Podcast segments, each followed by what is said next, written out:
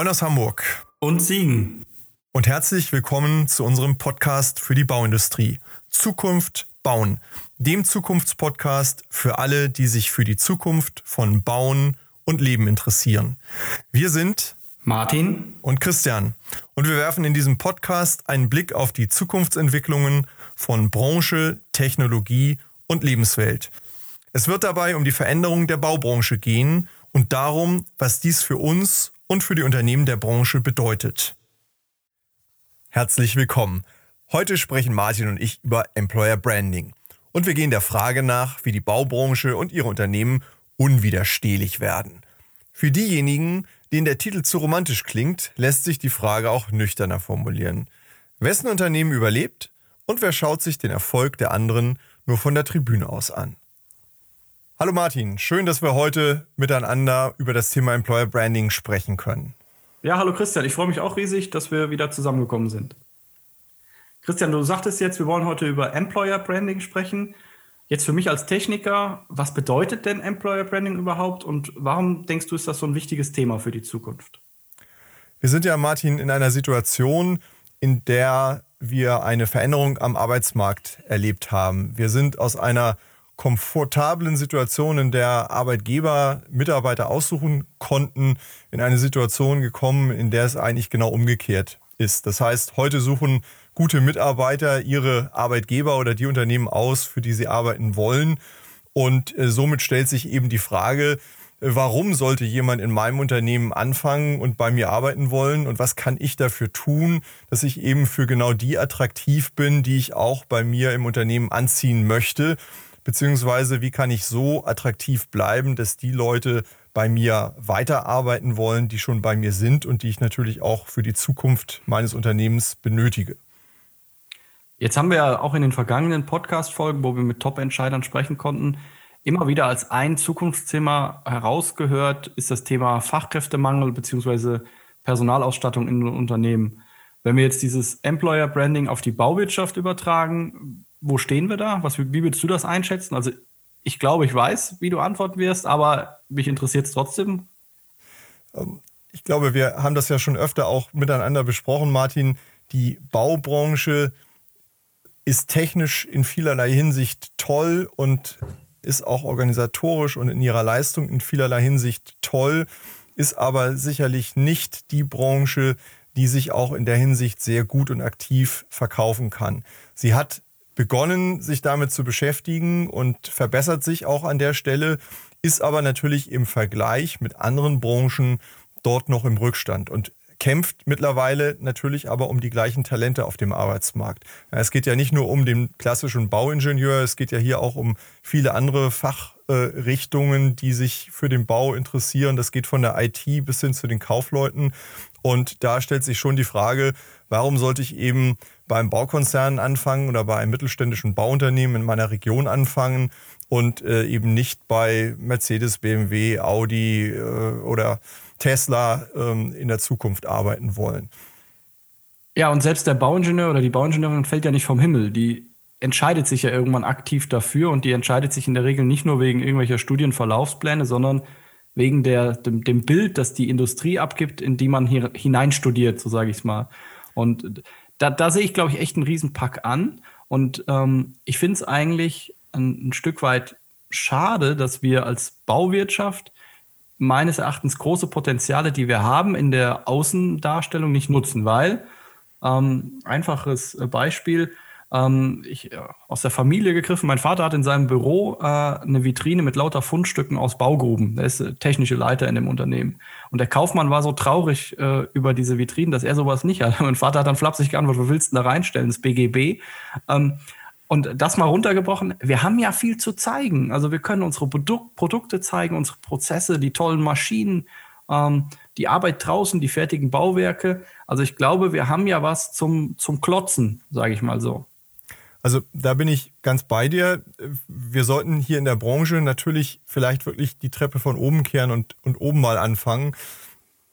Gerade kürzlich äh, habe ich wieder äh, im Abendprogramm gesehen, zwei Filme hintereinander beschäftigen sich mit dem Thema Bau. In dem einen geht es um das äh, Einmauern einer Leiche im Keller, in dem zweiten geht es um das Thema Schwarzarbeit. Das ist also drei Stunden abendfüllendes Programm, Branding einer ganzen Branche in die völlig falsche Richtung. Weil genau das, was du sagst, ist ja die Wahrheit. Die Branche hat ganz tolle Dinge zu bieten und zu zeigen und zeigt leider manchmal in der Öffentlichkeit oder auch da, wo vielleicht junge Leute das dann wahrnehmen und sich entscheiden wollen, in welche Richtung gehe ich in meinem Leben, ähm, gerade die Schattenseiten, die ja jede Branche hat, aber sie muss eigentlich die Positivseiten zeigen. Aber vielleicht sollten wir auch nochmal auf den Begriff des Employer Brandings eingehen, der ja oft auch mit Personalmarketing synonym verwendet wird und wo es aber doch den einen oder anderen Unterschied gibt zwischen diesen beiden Themen. Also ich verstehe das jetzt so aus meiner, äh, in Anführungszeichen, Anführungszeichen, laienhaften Sicht so ein bisschen auch, was die Flughöhe angeht. Ja? Also Employer Branding auf der höchsten Flughöhe, dass ich meine Marke kreiere und ähm, das Personalmarketing dann tatsächlich das operative, operative Tun. Verstehe ich doch richtig, denke ich. Ich denke, das kann man ganz allgemein äh, so formulieren. Im Grunde geht es in beiden Fällen natürlich einmal um die Außenwirkung und um die Innenwirkung. Und das ähm, Employer Branding ähm, zahlt sicherlich eben auch auf die strategische Perspektive ein, auf die Werte und Kultur des Unternehmens ein, auf die Authentizität in diesem Zusammenhang ein. Und das Personalmarketing, wenn man so will, ist dann eher der verlängerte Arm, der diese Dinge dann eben auch intern und extern verkaufen will. Ja, Im Personalmarketing, da ist dann am Ende auch die Frage, wie funktioniert es mit dem Onboarding, wenn ich im Unternehmen anfange, was wird im Konkreten an Benefits geboten und, und, und. Aber das Employer Branding fängt eigentlich früher an bei der Frage, entscheide ich mich für die Branche, entscheide ich mich für ein Unternehmen, möchte ich Teil dieses Unternehmens werden und wenn ja, warum eigentlich? Mhm. Also wenn ich da nochmal zurückdenke an unsere letzte Folge mit äh, Jan-Hendrik Goldbeck, da haben wir auch stark ja ein bisschen über das Thema gesprochen. Und äh, er ist da kein, kein Einzelfall. Da gibt es ganz viele Persönlichkeiten dieser Art in der Bauwirtschaft und auch viele Firmen dieser Art in der Bauwirtschaft, wo man das Gefühl hat, boah, wenn ich da hingehe, dann bewege ich was. Also wir haben ja so, wir stehen hier auf der Startrampe, waren Zitate, oder wenn du was bewegen willst, komm zur Bauwirtschaft. Da, da kannst du noch was in, bewegen, aus verschiedenen Gründen, die wir immer wieder diskutieren. Ich glaube einfach, dass wir da viel, viel mehr rausziehen können, dass wir sagen, also du hast es auch mal geprägt, wir bauen ja unsere Lebenswelt. Ja? Also wer, wenn nicht die Bauindustrie, ist jeden Tag präsent in den Augen der, der Leute und auch in den Köpfen der Leute. Also sinnhafte Tätigkeit ist in der Bauindustrie eigentlich quasi selbstverständlich. Und das kann man ja total nach außen bringen. Es ist, glaube ich, genau der Punkt der Vitrine. Wir müssen eigentlich das in die Köpfe der Menschen stellen. Also ähm, wenn ich in der Baubranche tätig bin, in der gesamten Industrie, dann bin ich immer jemand, der ein Stück Zukunft in seine Vitrine stellen kann und sagen kann, ich habe in die und die Richtung daran mitgewirkt. Daraus resultiert eben auch schon eine Verantwortung, wenn man in diese Branche eintritt, die eben lebensgestaltenden, für uns alle lebensgestaltenden Einfluss hat. Ob ich jetzt ein größeres oder kleineres Rad im Getriebe bin, das spielt eigentlich gar keine Rolle. Jedes dieser, dieser Getrieberäder ist am Ende ja wichtig, damit das Ganze funktioniert und, und leistet seinen Beitrag. Aber ich leiste eben einen wichtigen Beitrag. Wenn ich, wenn ich ein anderes Produkt, ein Konsumgut herstelle, dann bin ich im Grunde genommen flüchtig. Ja, ich bin ein flüchtiges Erlebnis. Das mag auch einen positiven oder negativen Beitrag leisten. Aber äh, wenn ich Entscheidungen treffe, wie sind die Energiekonzepte ähm, in neu zu bauenden Wohnquartieren, wie sind die Verkehrskonzepte, ähm, wie denken wir Infrastruktur, wie denken wir den ganzen Kreislauf der waren und Güter und Produkte, die wir dort einsetzen, wie gehen wir mit dem Thema Recycling um. Also überall können wir im Grunde lebensbestimmende Entscheidungen treffen oder mitgestalten. Und das wird glaube ich, viel zu wenig gesehen. Viel zu sehr werden eben die Dinge beleuchtet, die, die oft auch kritisch sind. Viel zu sehr wird hier und da, wie ich das in der Branche auch immer mal wieder auch scherzhaft höre, gesagt, wir arbeiten ja hier und da noch wie vor 100 Jahren. Das mag stimmen an der einen oder anderen Stelle. Das ist aber auch in anderen Branchen so, wo dann noch mit Faxgeräten oder mit, ähm, in Anführungszeichen, der Brieftaube gearbeitet wird wir müssen den Blick auf die faszinierenden Dinge legen, die spannenden Dinge leben. Ja, auch in der Tesla-Fabrik oder in der SpaceX-Fabrik gibt es irgendjemanden, der mal durchwischt oder mit dem Staubsauger da durchgeht und sauber macht. Das ist vielleicht nicht Die Raketenwissenschaft an sich ist aber eben auch ein Teil des Ganzen. Wenn ich aber äh, eine Raumfahrtfirma vermarkten will, dann rede ich eben nicht über die Reinigung meiner Werkshallen, sondern dann rede ich halt über die Faszination, nach den Sternen zu greifen. Und ich glaube, das sollte diese Branche viel, viel stärker tun. Wie ein Elon Musk sagt, wir wollen interplanetares Leben. Das ist eine Vision, die kann man jetzt gut finden oder nicht. Sie ist auf jeden Fall mal spannend und faszinierend und man kann sich daran reiben und vielleicht auch als junger Mensch sagen, Mensch, daran möchte ich mitarbeiten. Warum nicht die Vision und dann ähm, manifestiert in meinem Unternehmen, ich möchte ein Stück der, der Welt der Zukunft in meiner Stadt, in meiner Region, in meinem Land bauen, dass wir besser und anders leben können als bisher.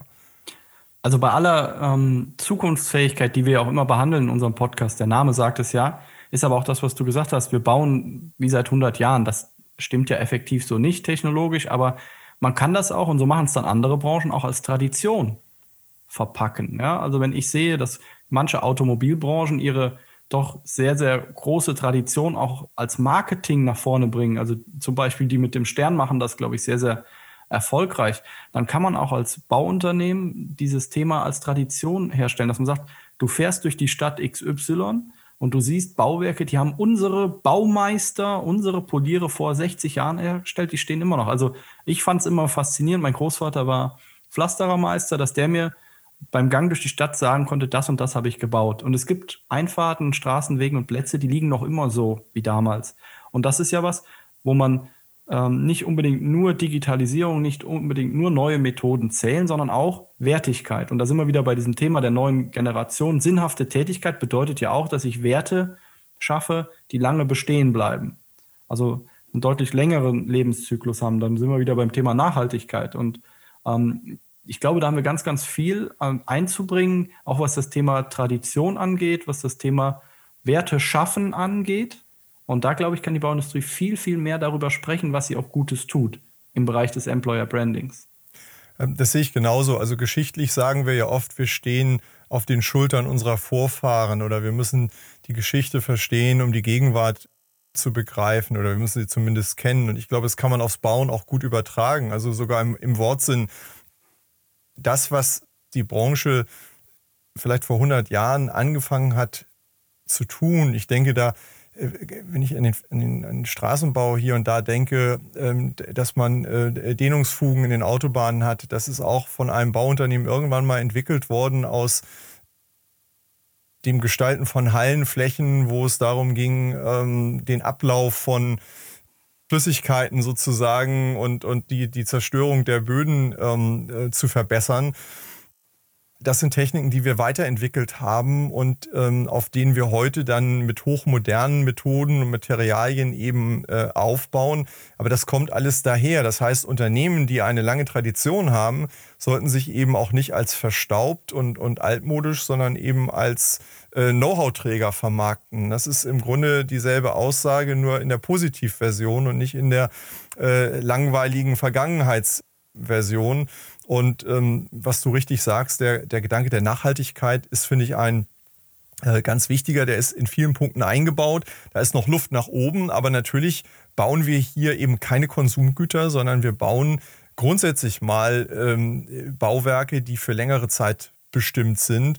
Und einerseits steckt da ein gewisses Risiko drin. Wenn wir das also nicht klug gemacht haben, haben wir auch für lange Zeit etwas, das nicht klug durchdacht war. Umgekehrt kann man auch sagen, wenn wir darüber nachdenken, wie wir das klüger machen können, können wir auch nachhaltige Entwicklungen für die Zukunft schaffen. Ja, der, der Blick zurück äh, in den Rückspiegel, der sollte uns ja eigentlich nur helfen, um, um zu lernen, was wir morgen und übermorgen besser machen können. Und ich glaube, da kann diese Branche und da können junge Menschen, wenn sie in diese Branche gehen, wahnsinnig viel tun. Und wenn wir hier ans Employer Branding denken, dann sollte, glaube ich, jedes Unternehmen einfach für sich einmal eine Inventur machen und überlegen, was haben wir denn, auf das wir schon lange aufbauen, das für uns der Markenkern ist, den wir vielleicht auch in der Werbung hier und da unseren Kunden gegenüber sogar bewerben, den wir aber vielleicht viel intensiver und viel bewusster nach innen und nach außen eben darstellen sollten um Menschen für uns und das, was wir tun, zu begeistern und die, die für uns arbeiten, auch dafür zu begeistern und sie stolz auf das zu machen, was sie hier tun,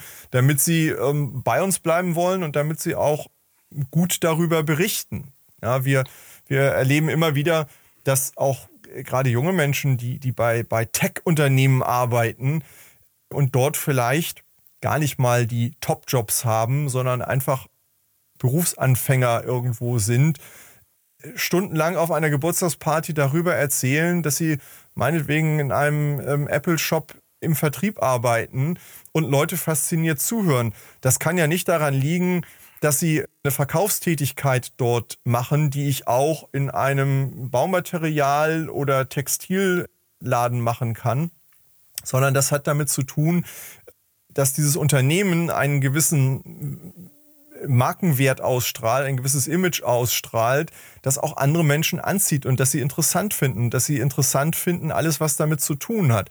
Und ich glaube, genau diese Frage kann sich jeder hier in dieser Branche stellen. Was haben wir im Regal, was wir eigentlich in die Vitrine stellen können und zeigen können, wo man sagen kann, Mensch, das ist toll, was wir hier machen. Und es ist spannend dabei zu sein. Du kannst da Verantwortung über, übernehmen. Und äh, Martin, wir haben ja oft schon drüber gesprochen. Verantwortung ist ja auch ein ganz spannendes Thema, wenn man als junger Berufsanfänger oder als junger Bauleiter in diese Branche einsteigt, hat man eigentlich vom ersten Tag an Verantwortung.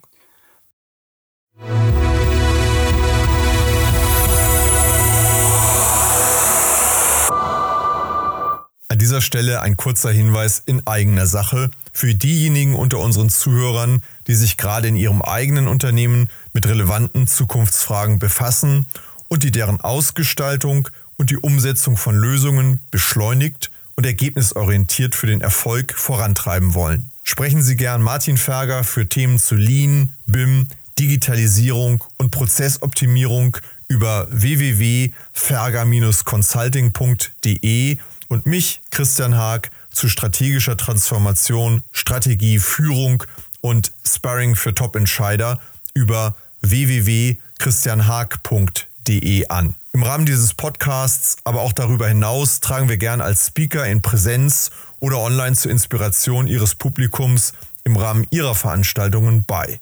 So oder so freuen wir uns auf und über regen Austausch mit Ihnen und euch. Nehmen Sie, nehmt einfach Kontakt zu uns auf.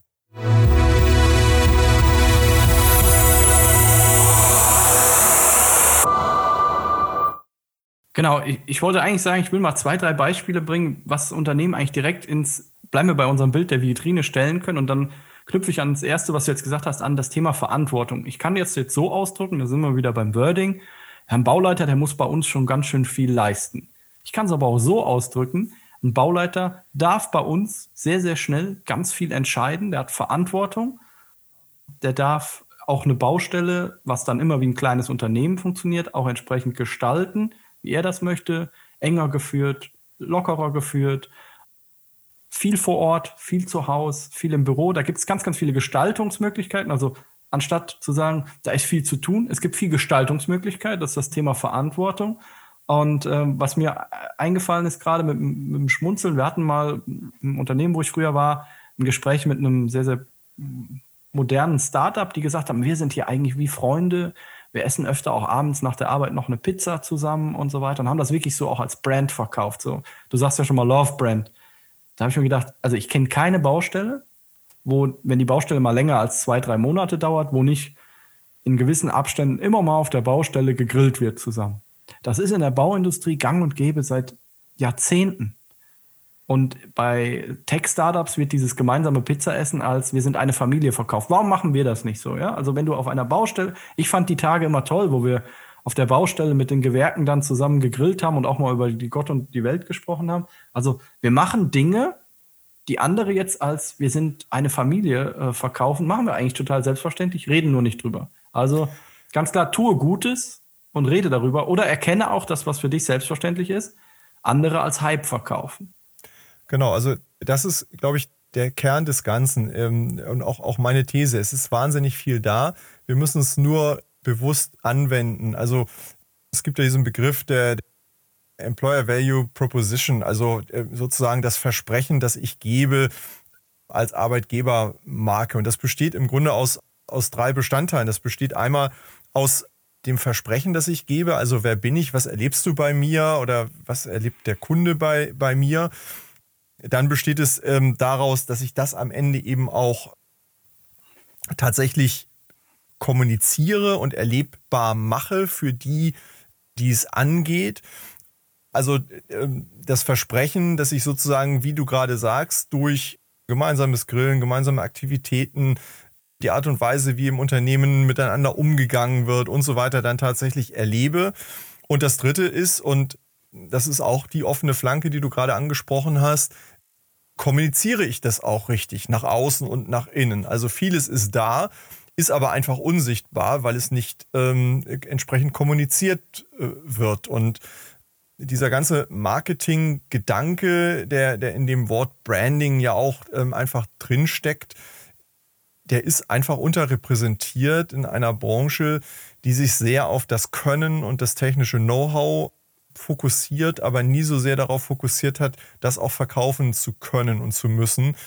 Das ist ja bis heute im Grunde auch in den Ausbildungen nicht wirklich Gegenstand ähm, der Lehrpläne, wenn ich das so richtig sehe.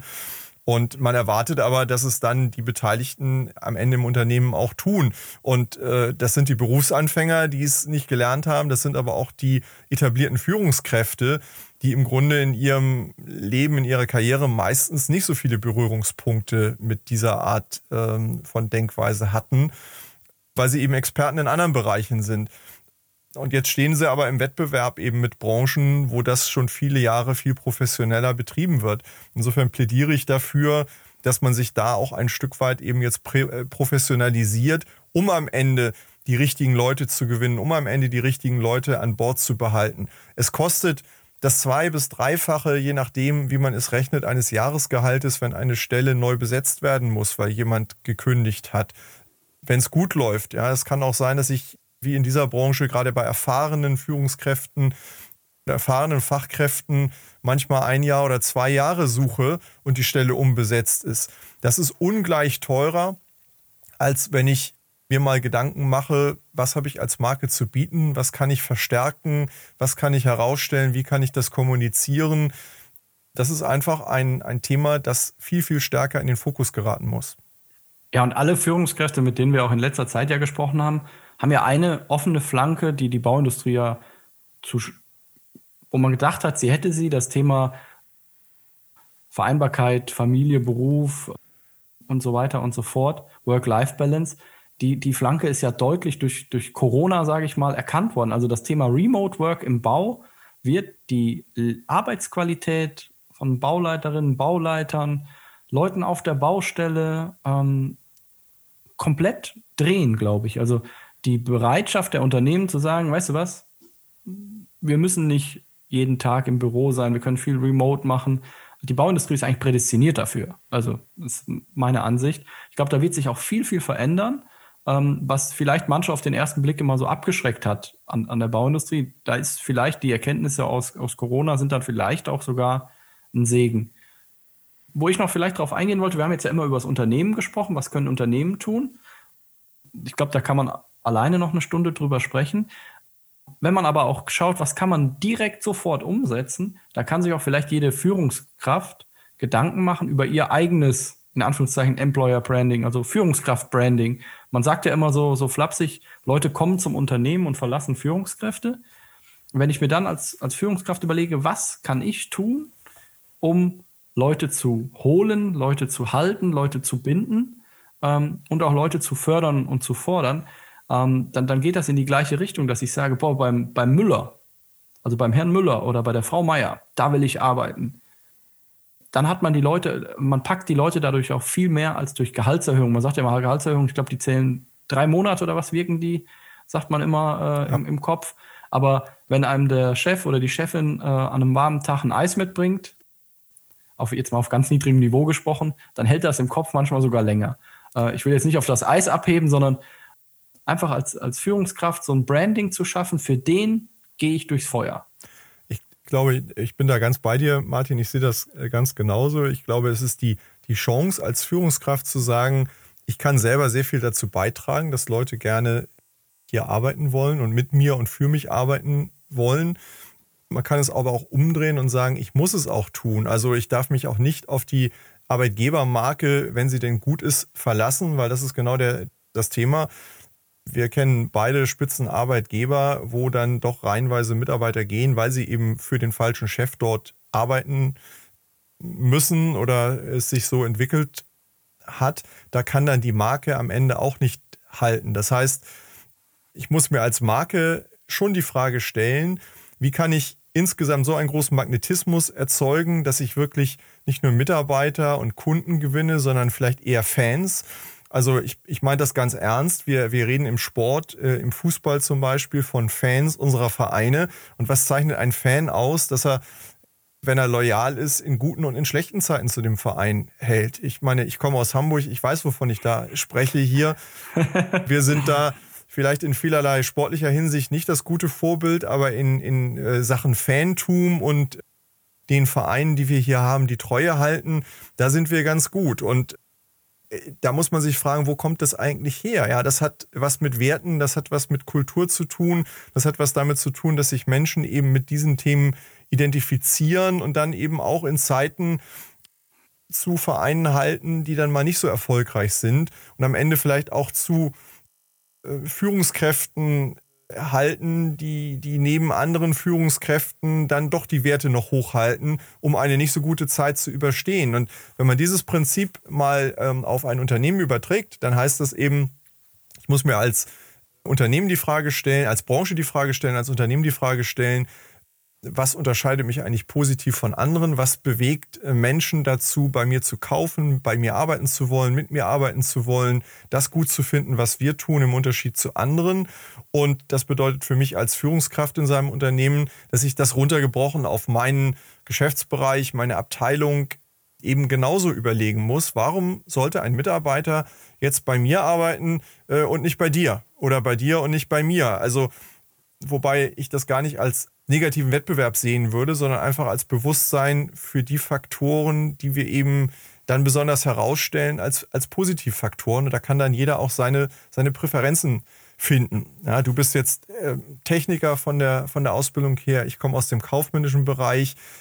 Da muss sich einer nicht zwischen den Personen, sondern vielleicht dann zwischen den Highlights in dem einen oder anderen Bereich entscheiden. Die muss er aber erkennen und äh, die muss er gut finden und die muss er dann mit dem Chef verbinden und sagen, genau dafür entscheide ich mich und das möchte ich machen. Da gehören ja auch so Kleinigkeiten zu, wie wenn ich in einem Unternehmen bin, wo ich zum Beispiel Stelle A bekleide und ich merke, es gibt im Unternehmen eine andere Stelle, die passt noch besser zu mir, dann, ähm, dass auch eine Führungskraft sagt, weißt du, bevor wir dich als Unternehmen verlieren, setzen wir dich an der besseren Stelle ein. Da bin ich dir als Führungskraft nicht böse drum, weil ich glaube, das kommt dann irgendwann doppelt und dreifach zurück, indem man zum Beispiel von der anderen Stelle aus unterstützt oder vielleicht für einen passenden Nachfolger oder Nachfolgerin sorgt. Einfach auch als Führungskraft im unternehmerischen Sinne denken und sagen, wo kann ich welche Person am besten einsetzen, unabhängig von persönlichen äh, Animositäten. Und ich muss am Ende natürlich einfach auch mal das, was ich verspreche und das, was ich tue, auf den Prüfstand stellen. Ein Beispiel vielleicht auch ähm, so zum Schluss jetzt. Viele Unternehmen ähm, werben damit, genau damit, ich kann Verantwortung übernehmen, ich kann, ich kann Entscheidungen treffen und all das. Und dann bewirbt sich jemand dort und es dauert wochenlang, äh, bis dieser Bewerbungsprozess abgeschlossen ist. Also da stelle ich mir dann ja auch als Bewerber die Frage, wenn alle so schnell entscheiden können, warum dauert das dann jetzt hier so lange? Also da ist oft das Schlüsselerlebnis, das Starterlebnis mit dem Arbeitgeber schon nicht konsistent mit dem, was dort äh, behauptet wird. Und wenn man da mal anfängt, einfach äh, mal durchzugehen, was versprechen wir eigentlich, was halten wir davon, wie können wir das, was wir tun, da noch verbessern, dann wäre das mal ein erster Schritt. Der zweite Schritt ist zu sagen, was können wir zusätzlich noch tun und was kann jeder Einzelne da tun und wie können wir das langfristig dann am Ende auch absichern und vielleicht auch ein Stück weit messen. Denn am Ende bedeutet das Gewinnen der richtigen Mitarbeiter, und das war ja die Ausgangsthese eben auch, dass wir langfristig Erfolg sichern, weil wenn wir nicht die richtigen oder gar keine Mitarbeiter haben, sind wir am Ende eben die, die auf der Tribüne sitzen und nicht mehr auf dem Spielfeld sitzen und nur noch zuschauen, wie die anderen die Tore machen. Dann sind wir praktisch als Verein aussortiert. Ja. Mhm. Also ich, ich würde nochmal so zusammenfassen, äh, für, für die Unternehmen, aber auch für die Führungskräfte. Schaut, was ihr besser machen könnt. Schaut aber auch, was ihr schon macht und vielleicht noch gar nicht nach außen kommuniziert. Also tue Gutes und rede darüber.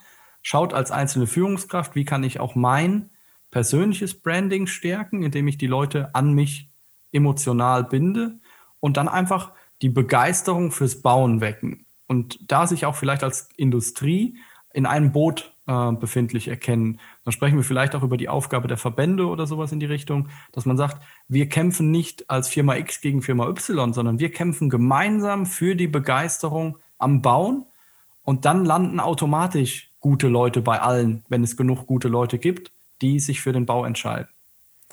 Wir sprechen ja oft miteinander auch darüber und sagen im Grunde, die Bauindustrie ist die Industrie für, für Menschen, die Zukunft gestalten wollen und die gerne viel bewegen und gestalten wollen äh, für diese Zukunft und die die am Ende auch erlebbar und spürbar machen wollen. Und das nach innen umzusetzen und nach außen besser zu kommunizieren, das ist das, was du eben auch gesagt hast, ist, glaube ich, eine, eine leistbare Aufgabe. Und gerade in einer Situation, in der wir momentan zum Beispiel ja auch durch die äh, Krisensituation mit der Pandemie ähm, in vielen Branchen viel Unsicherheit haben, kann eigentlich die Baubranche äh, momentan auch positiv punkten, weil sie eben ein, ein relativ stabiler und sicherer Arbeitgeber ist und natürlich auch ein weichenstellender Arbeitgeber für die, für die Zukunft ist. Also wer wirklich Zukunftssicherung auch in, am Standort Deutschland mit betreiben möchte, der nutzt diese Zeit jetzt, das positiv nach außen zu tragen. Und wer als Mitarbeiter dort teilhaben möchte, der sucht sich eine spannende Herausforderung in dieser Branche. Ja, Christian, ich glaube, es war ein total angenehmer ähm, Rundweg oder Reise durch das Thema Employer Branding, Personalmarketing. Ich hoffe, der ein oder andere, die ein oder andere schaut sich seine, ihre Vitrine an, räumt sie auf, bestückt sie neu, ergänzt sie und putzt sie ein bisschen. Ich glaube, dann haben wir schon einiges erreicht in der Bauwirtschaft. Martin, vielen Dank für das gute Gespräch und diesen Austausch und an unsere Hörer wünsche ich kraftvolles Anpacken und Tun. Es ist machbar und es ist mehr machbar, als bisher getan wird. Also anpacken. Vielen Dank, Christian. Vielen Dank an Sie und euch fürs Zuhören bei Zukunft bauen dem Zukunftspodcast für die Bauindustrie. Wenn euch der Podcast gefällt, würden wir uns über eine Bewertung freuen und natürlich darüber, wenn ihr den Podcast bei einem Podcast-Provider eures Vertrauens abonniert. Wir freuen uns auf ein Wiederhören. Bis bald.